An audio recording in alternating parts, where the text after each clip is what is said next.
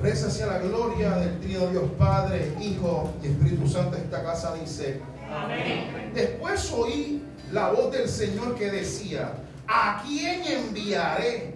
¿Y a quién? ¿Y quién irá por nosotros?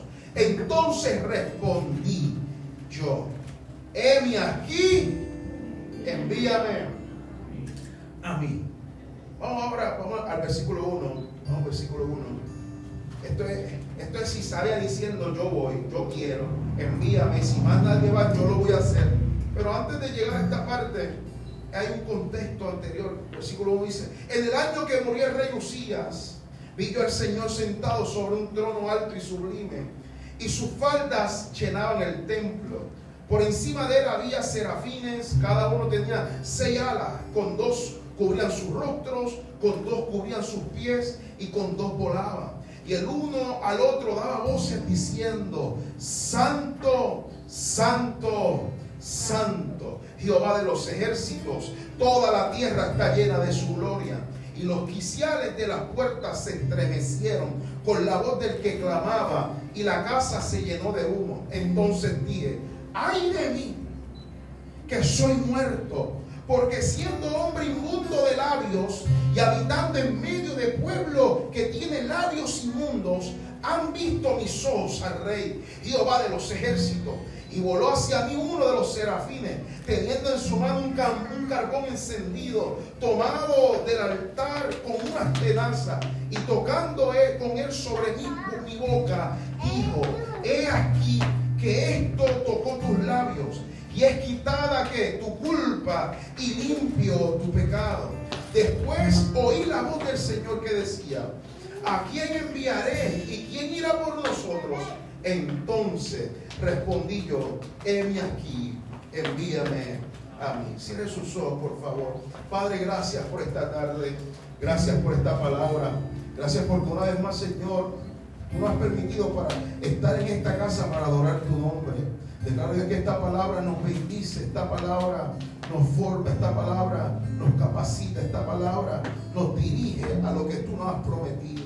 Declaro Dios que a través de ella tú sanas, tú restauras, pero sobre todas las cosas, Dios, todo lo que tú hagas te llevará toda la gloria, toda la honra, en el nombre de tu Hijo amado Jesús. La casa del Señor que dice, Amén. Puedes tomar asiento, por favor. Te puse por tema la prédica de hoy, un llamado al ministerio. Un llamado al ministerio. Lo voy a repetir por tercera vez. Un llamado al ministerio. Usted dirá, pastor, pero yo no tengo un llamado al ministerio. A mí no me han profetizado que voy a ser pastor. A mí no me han profetizado que voy a ser evangelista. A mí no me han profetizado que voy a ser apóstol. A mí no me han profetizado que voy a ser maestro. Valero Vélez ahora. Usted un fuerte aplauso a esa mujer que usted ve que no se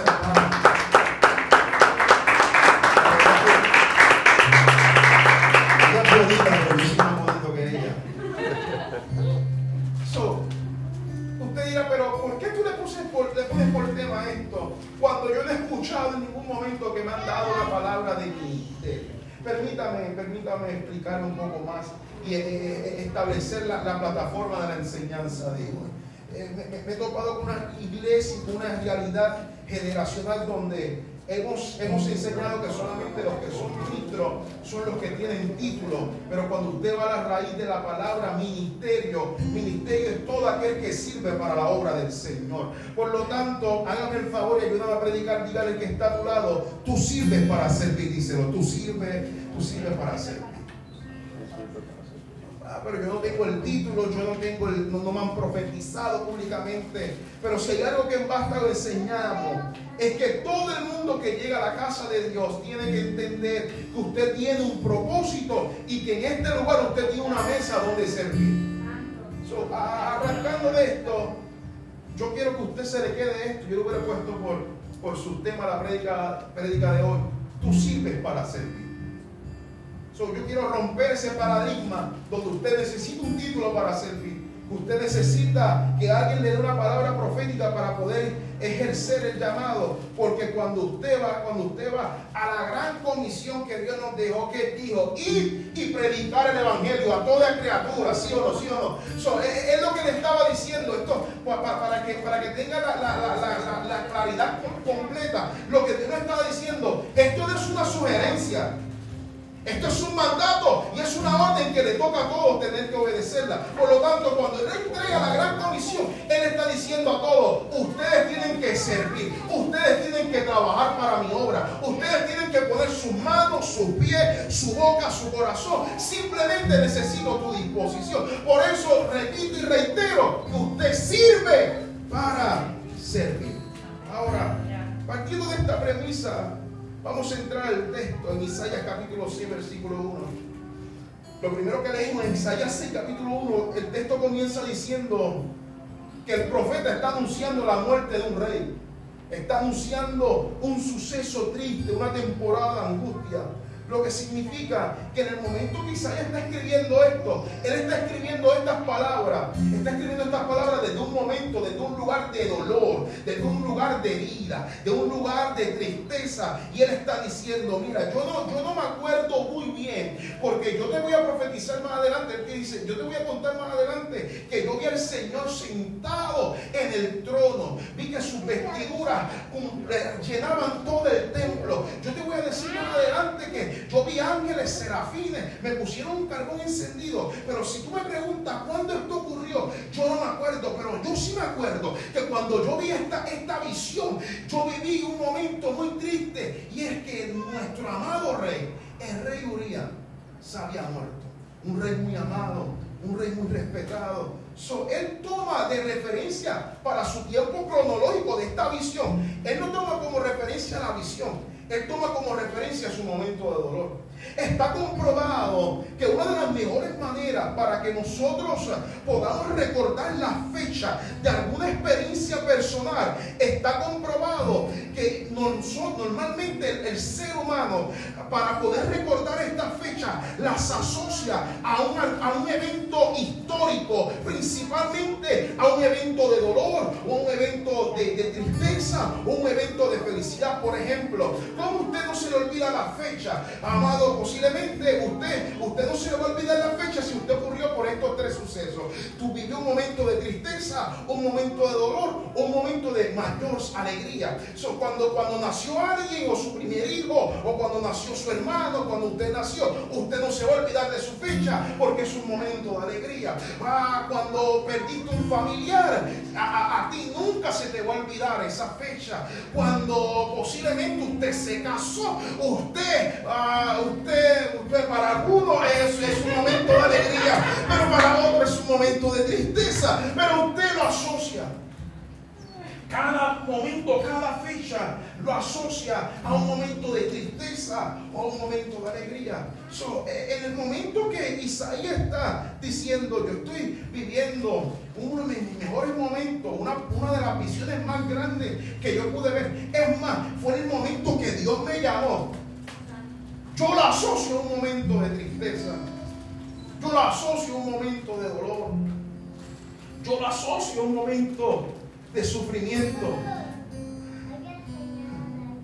Yo la asocio en el año que murió el rey Usía. Y visión, y arcángeles, y a Dios sentado en el trono.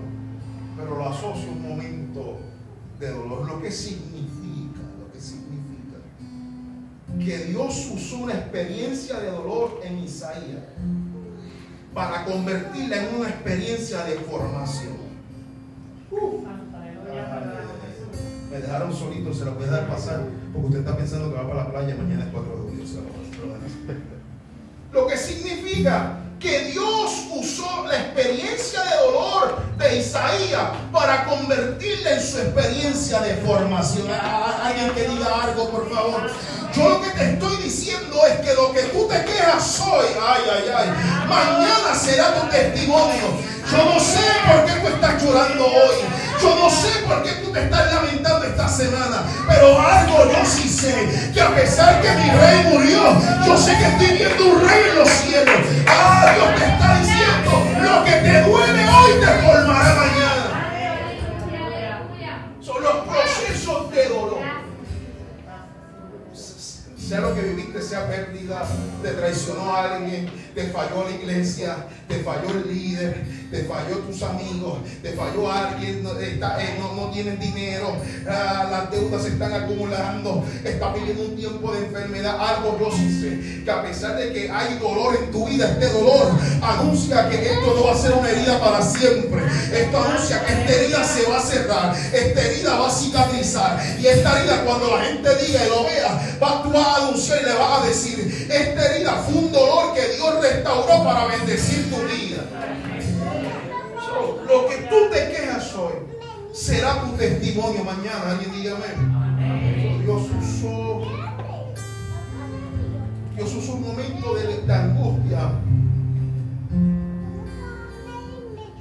para hacerle un llamado al ministerio del profeta Isaías. Es curioso que los tiempos que Dios escoge a veces no son muy agradables. ¿Alguien le ha pasado? Usted dice, caramba, Dios, tú pudiste haber buscado otro momento, otro tiempo para hablarme, otro tiempo para ministrarme. Dejaste que estuviera en mi mejor momento. Dejaste que estuviera en mi mayor soledad. Dejaste que me sintiera angustiado, depresivo. Y ahora es que tú tanto vas a decirme que tienes grandes cosas conmigo. Me estás diciendo a mí que tenemos pastorado y vamos a abrir iglesia en pleno COVID. Eso es de locos. Eso es de locos. Gracias a que William está aquí porque yo, estaba bien loco también. Yo volví a abrir la iglesia. No teníamos silla, no teníamos sonido para abrir la iglesia. Pero yo entendí que estos procesos de dolor son los procesos donde Dios comenzó a formar.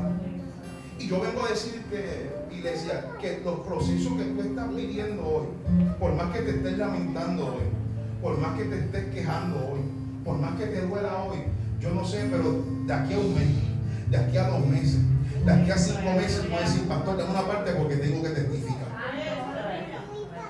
En mi peor temporada, Dios me llamó. En tu peor momento, Dios pensó en ti. Uh en tu mayor momento de soledad hay alguien que está poniendo la mirada en ti. yo, quiero que tú entiendas que en tu dolor hay formación, hay algo oculto que Dios va a formar. Y es aquí donde Dios comienza a tratar con la vida de Isaías, que en su peor momento se antoja de hacerle un llamado al ministerio. Ahora, yo quiero tener algo muy claro en la, tarde de hoy. Esto es, esto es un texto que cuando empecé a desmenuzarlo, tuve que tomar una decisión. O predico de, en el momento que Dios llama a Isaías, o hago una, una exhaustiva del texto, especificando lo que eran los serafines, por qué se ala, por qué se cubrían el rostro, por qué se cubrían los pies, de dónde salió el fuego, el carbón. Eso yo te aseguro, se las voy a prometer, les voy a predicar este texto en otro, en otro día, otro domingo, desde otro punto de vista. Pero hoy me quiero especificar en el momento que usted tiene que entender que Dios te está llamando a servir Dios te está llamando al ministerio. Y para, para poder explicar esto, voy a utilizarla en el momento que Dios llama a Isaías. Y cuando vamos y empezamos a desglosar este capítulo de Isaías capítulo 6, la experiencia del llamamiento al ministerio del profeta Isaías puede ser dividida en tres palabras, si estamos dando nombre de esto. Tres momentos que Dios utilizó o, o, causó en la vida de Isaías para llamarlo, para llamarlo al ministerio. La primero fue que le entregó una visión. Lo segundo fue que provocó que él confesara. Y lo tercero le entregó una misión. Tres cosas que usted tiene que pasar para poder aceptar y servir a la obra de Dios. Usted tiene que tener, número uno, una visión. Usted, número dos, tiene que confesar algo. Y número tres, usted tiene que caminar en una misión. Todo llamado verdadero, escuche esto, todo llamado verdadero al ministerio será definido por estas tres palabras, visión, confesión y misión. Visión, confesión y misión. Visión, confesión, misión. Visión, confesión, misión. Visión, confesión, misión. Visión, confesión, confesión, misión. Visión, confesión. Tres palabras, visión, confesión, misión. No se te puede olvidar. Visión, confesión, misión. Visión, confesión. Visión, visión, confesión, misión. Visión, confesión. Pastor, cállate. Visión, confesión, misión. Tres palabras o tres, o tres partes que se dividen este texto. Visión, por si no había escuchado, confesión y misión. So, analizando en el momento que Dios llama al profeta Isaías, podemos llegar a la conclusión que todo llamado comienza con una que. Ay, Dios mío, usted, usted está buscando que yo le meta repetido otra vez. Todo llamado comienza con una que. Visión. Mira, mira lo que dice el texto.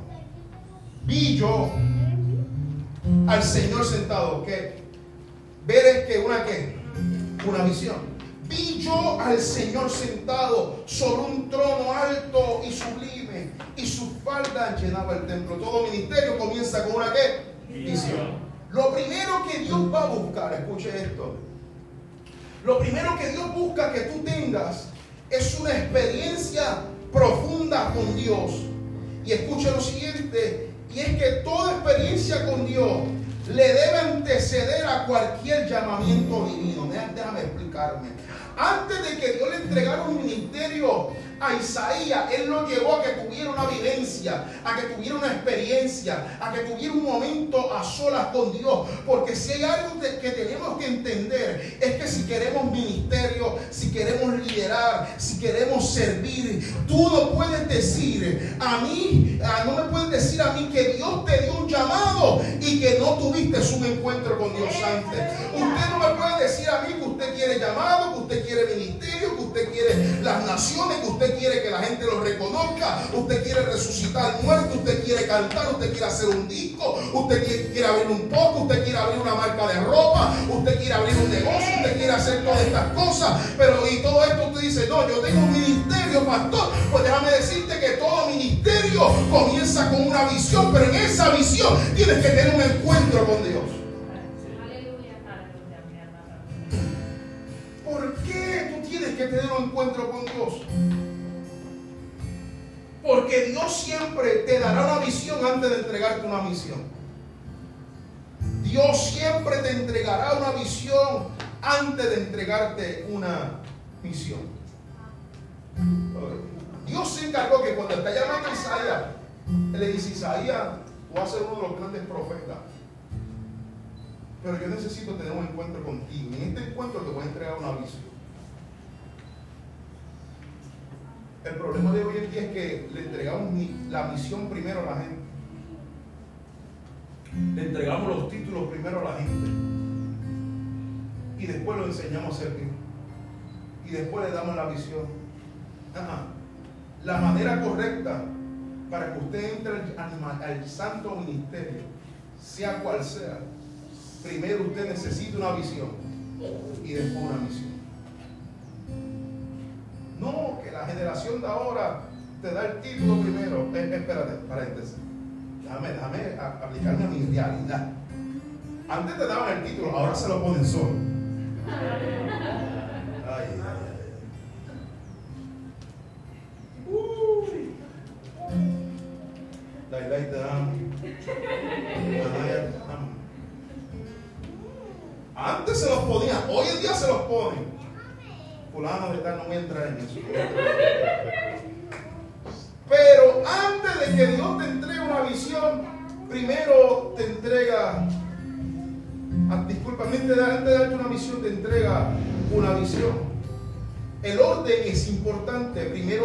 Después misión, para que usted me entienda mejor.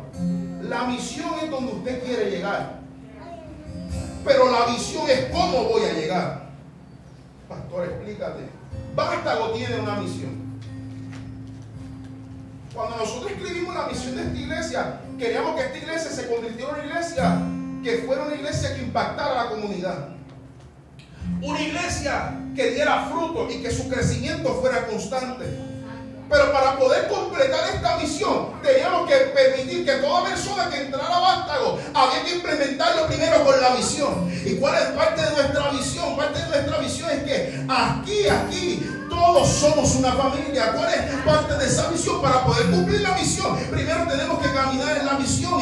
Y algo que enseñamos aquí es que nadie es más importante que nadie. Aquí enseñamos que crecer solo usted lo puede hacer, pero crecer en grupo es mucho que, es mucho mejor. Aquí también enseñamos que 5 menos 1 es igual a 0. ¿Cómo nos podemos convertir en una iglesia impactar, queremos, ah, me dicen, Josué, tú, vas a abrir, tú eres de los que va a abrir campo, ¿sabes qué? Déjame con este campo todavía, en esta montaña acá, gloria a Dios, que la gente llega y tiene que coger un par de boquetes, déjame, déjame, todavía estamos bregando en la visión, para poder alcanzar la visión, todavía estamos bregando con la visión, estamos bregando con cada voluntario, con cada vida que llega, y tiene que implementarse, y tiene que arroparse de servir a Dios, no por el título, sino por lo que Dios ha hecho en su vida. Aquí, nadie, aquí nadie es más importante que nadie. Aquí todo el mundo tiene un lugar en la mesa. Aquí enseñamos que tenemos que crecer en grupo. Que algo que anoté por ahí que es parte de nuestro discipulado es que enseñamos que 5 menos 1 es igual a 0. ahora, ahora usted entiende que, que misión sin visión es un sueño frustrado. Déjame, ¿cómo lo explico? Misión sin visión es como un carro sin goma.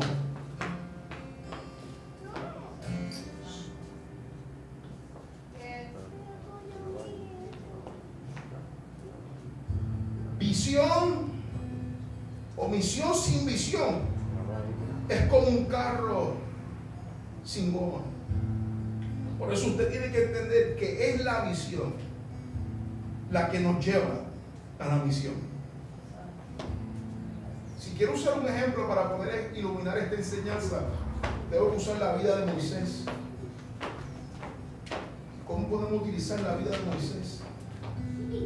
Es que Moisés nos enseña, usted conoce la historia, está criando, apacentando las ovejas de sus suegro Jetro, en todo este momento, mientras él está viviendo en un momento de ser alguien perseguido por la ley, de ser alguien que mató a un egipcio por defender a un judío. Hasta todo este momento, Moisés hizo todo esto por una sensación. Él dijo como que hay algo que está mal.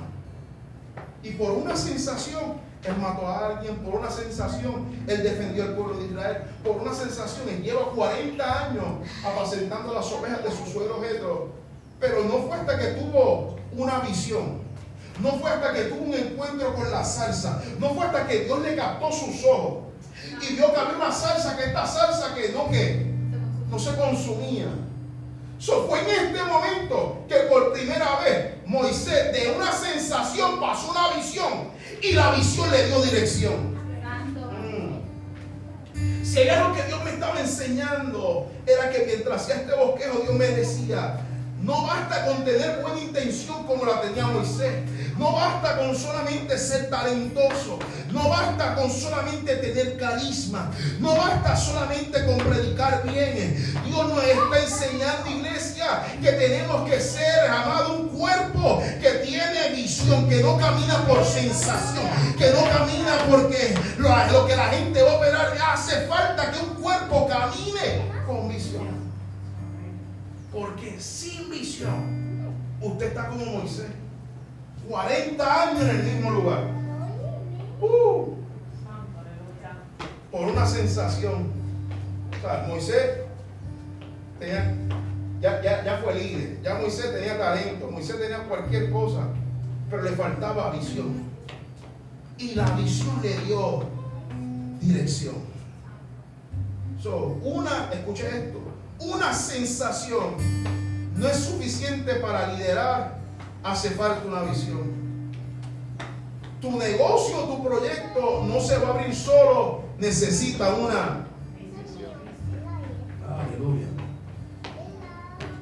Tu liderato y tu ministerio no se, va, no se va a cumplir por sí solo. Hace falta que tenga una qué? Una visión. Siempre que Dios le quiso dar dirección a alguien, Siempre que Dios llamó a alguien al ministerio, primero le interrumpía su visión. Está Saulo de, de Tarso.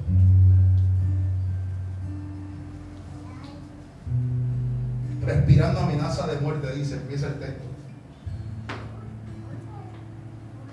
Va de camino a matar a, todo, todo cristiano que se encuentre en el camino. Pero como yo te estoy diciendo, él no sabía que los tiempos de Dios son curiosos.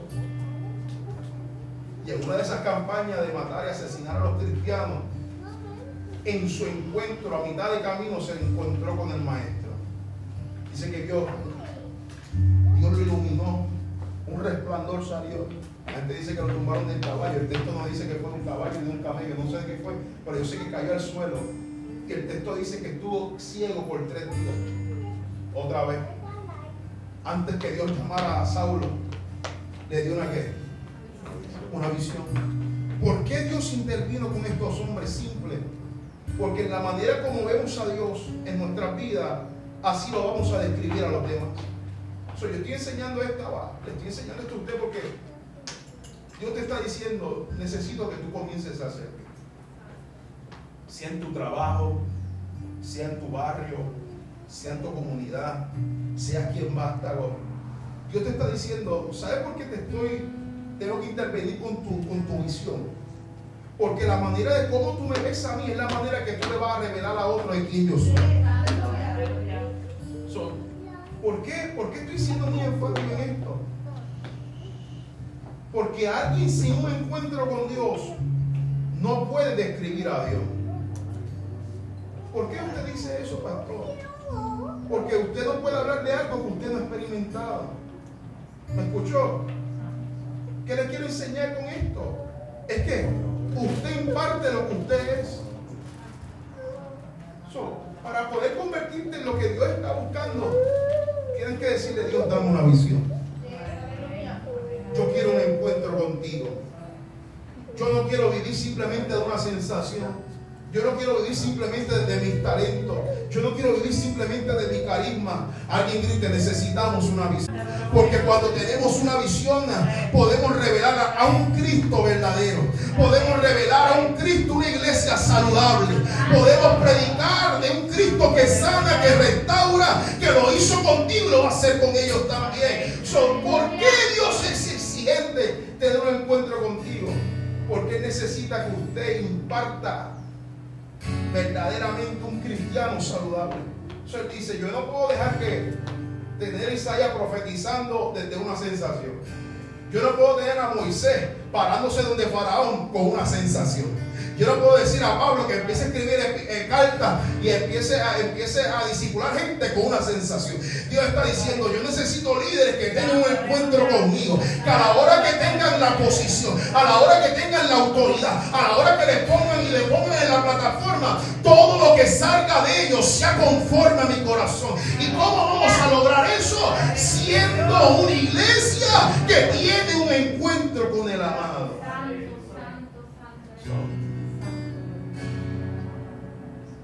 Ahora, yo entiendo por qué Dios tumba a Pablo de donde quiera que estuviera trepado. Ahora yo entiendo por qué Dios tuvo que usar una salsa para captar la atención de Moisés.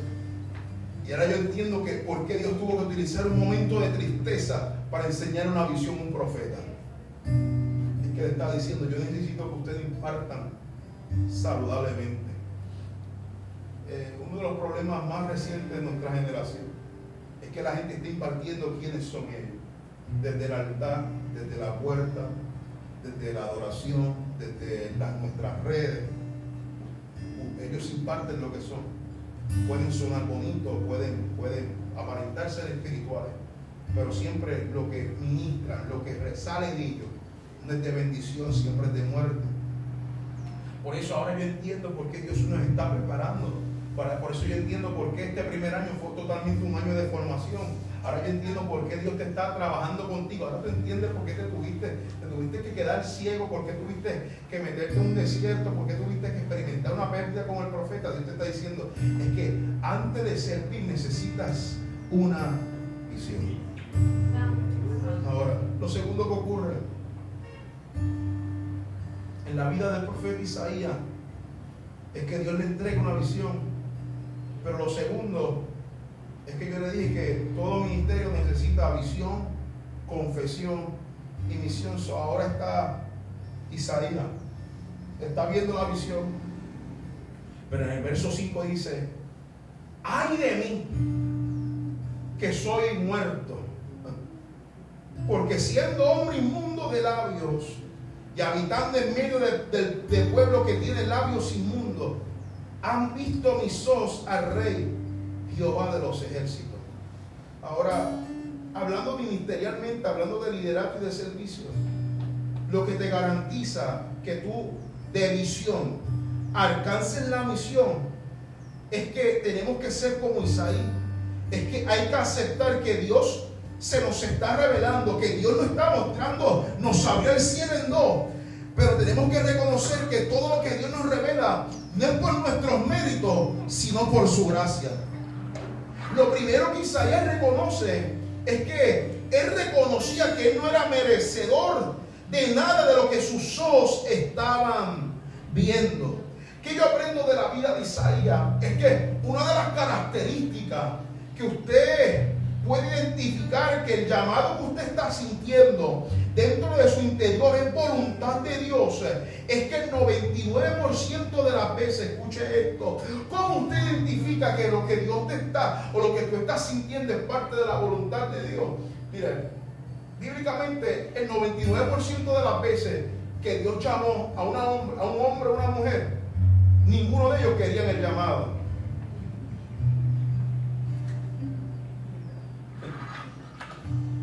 Yo sé que te está pasando. Yo sé que va a pasar pronto cuando yo empiece a llamar la próxima semana. Sí, porque se pasaron, ya, ya acabamos los seis meses de, evaluar a los voluntarios. Tienen seis meses nuevos. Y, ah, y, tengo dos que, se, que, ahora son miembros oficiales. Hay una llamada pendiente por ahí. No es para nada malo. Y lo primero que van a decir es que yo no sé. Como lo dijeron hace seis meses, dos o tres. Es que tú estás seguro, pastor. ¿A usted no le ha pasado que cuando Dios comenzó a tratar contigo de algún llamado, de algún ministerio, de alguna intención, lo primero que tú dijiste, busca otro? ¿Cómo usted sabe? Yo sé que esto, esto, yo quisiera sonar más espiritual, pero es que no puedo. Yo quisiera decirte que va, a venir un ángel. Pero una de las características, de varias, una de las características que tú sabes que eso que tú estás sintiendo es de Dios es que el 99% de las veces no quiere. David le dice, tú vas a ser rey y eres un pastor de ovejas. Le dice Esther, tú vas a ser reina y tú eres huérfana. Le dice a Moisés, tú, tú, tú tienes que hablar con el faraón y eres un tartamudo. Vamos. Le dice a Pedro, tú vas a ser la columna, tú vas a ser la piedra donde la iglesia va a ser fundamentada. Y empezó a cortar orejas. Y empezó a negar al maestro tres veces. Tú me estás diciendo que tú, tú me quieres poner a servir. Es que la cualidad de alguien que dice, yo, yo busca a otro, no me siento preparado, no soy digno, no me siento competente. Esta es la razón por la cual Dios exaltó cada hombre y cada mujer de Dios.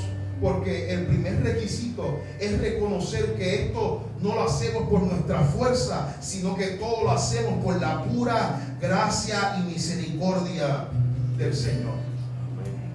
ahora este Isaías está viendo, mira, eh, el próximo, el, día que yo predique otro mensaje de este mismo capítulo, Isaías está viviendo, está viendo algo poderoso.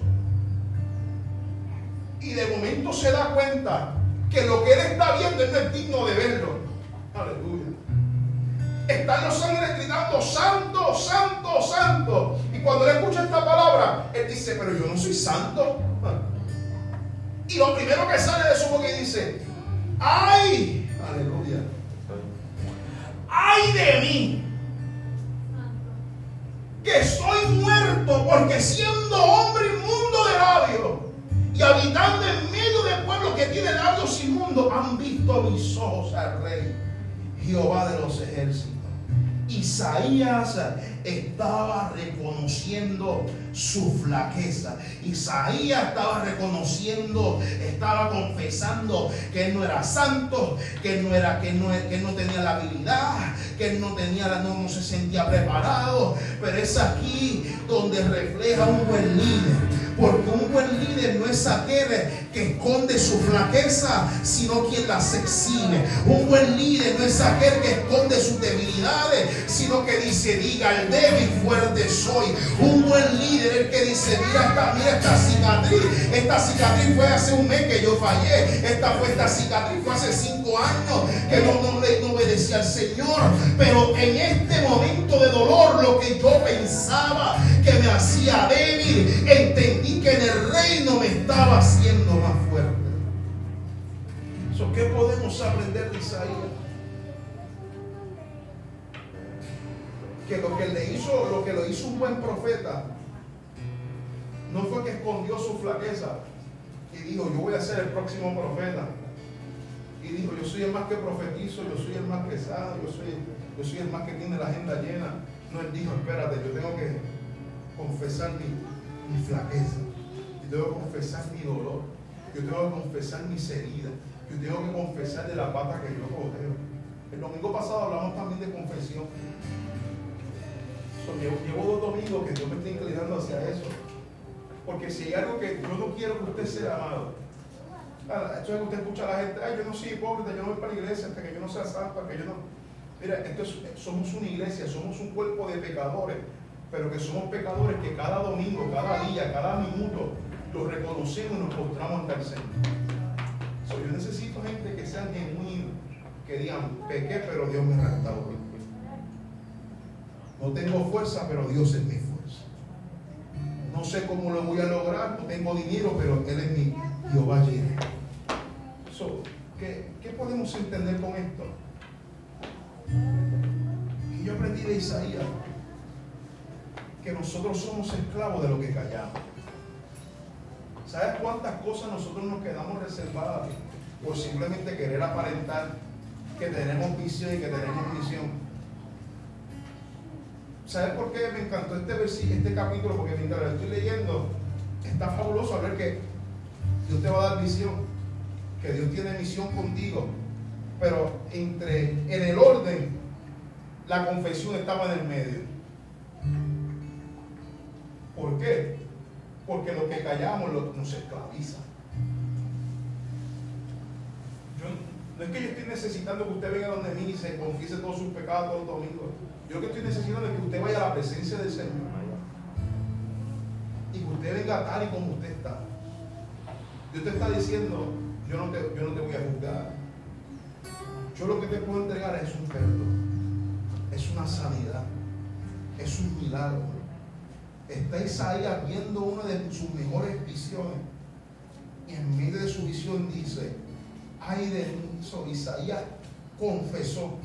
Y cuando Isaías confesó, Dios lo comisionó. Ahora, Isaías confiesa su flaqueza. Y cuando confiesa su flaqueza, Dios le entrega la misión y le dice, ¿quién irá? ¿Quién irá por nosotros? Dios está entregando la misión. Isaías, te, di la visión, me confesaste, hablamos, dialogamos. Pero ahora Dios le dice, ¿quién irá por nosotros?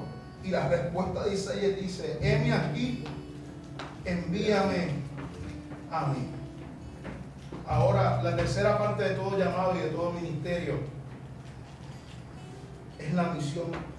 Y en la misión, escuche esto, usted pudo haber completado las primeras dos fases, pero esta tercera requiere de tu disposición. Hello.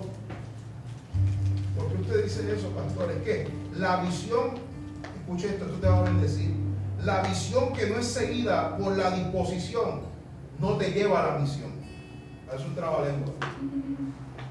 La visión que no es seguida por la disposición no lleva a la misión. En palabras espirituales, la fe sin obra es muerta. So, pasaste, tuviste la visión, te confesaste ante el Señor, pero ahora Dios te está diciendo, necesito que tú tengas disposición. Necesito que tengas disposición. ¿Por qué? Porque necesito que tenga la disposición, porque yo, necesito a alguien que me diga envíame a mí antes que diga envía a alguien más. Por eso yo quiero que usted adopte la disposición que tuvo Isaías.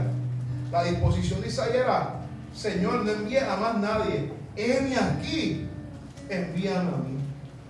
Sé que te van a llegar preguntas como las preguntas que le llegó a Gedeón. Gedeón no se sintió apto, pero Dios le dijo, ciertamente yo estaré contigo. Jeremías no se sintió apto, pero Dios le dijo, contigo estoy. Por eso yo vengo a decir, iglesia, no tengas temor. Dios te llamó, Dios te limpió y ahora Él te va a enviar. Solamente hace falta que tú aceptes el llamado. Concluyo con esto.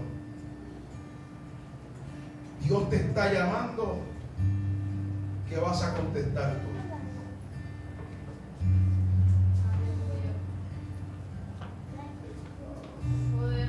Dios te está llamando, ¿qué vas a contestar tú? Dame un mes más, pastor, para el próximo ciclo. Tu familia necesita ese hombre, esa mujer de Dios. Tu comunidad necesita que tú aceptes. Aleluya. Esta generación necesita que los Isaías acepten. Dios quiere que tú adoptes esa misma posición del profeta. En, en, vez de decir envía a otro, Dios envíame a mí. Yo quiero ser. Yo quiero ser ese hombre, esa mujer que tú utilices.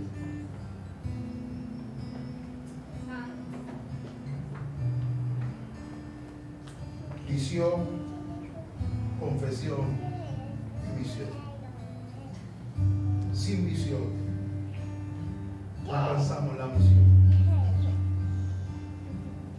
La visión la vemos no por nuestros méritos, sino que la, la tenemos por, por su gracia y su misericordia.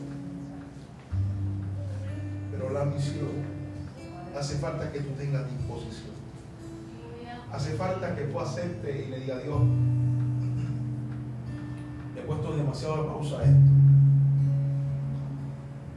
Y esto va desde ministerio, desde los cinco ministerios hasta todo lo que a mí te apasiona.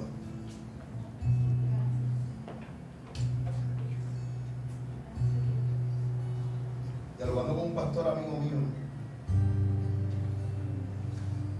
me llegó, me llegó una hermana a la iglesia. Y ella decía, yo no tengo ningún talento, yo no tengo ningún ministerio. Resulta que esa hermana es de estas hermanas que tiene un don para cocinar. Tiene la hermana Diana aquí.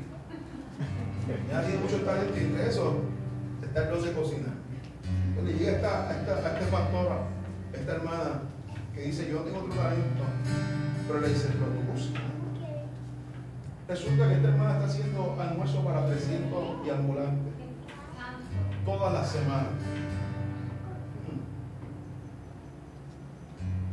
Ministerio es servir para la obra de Dios.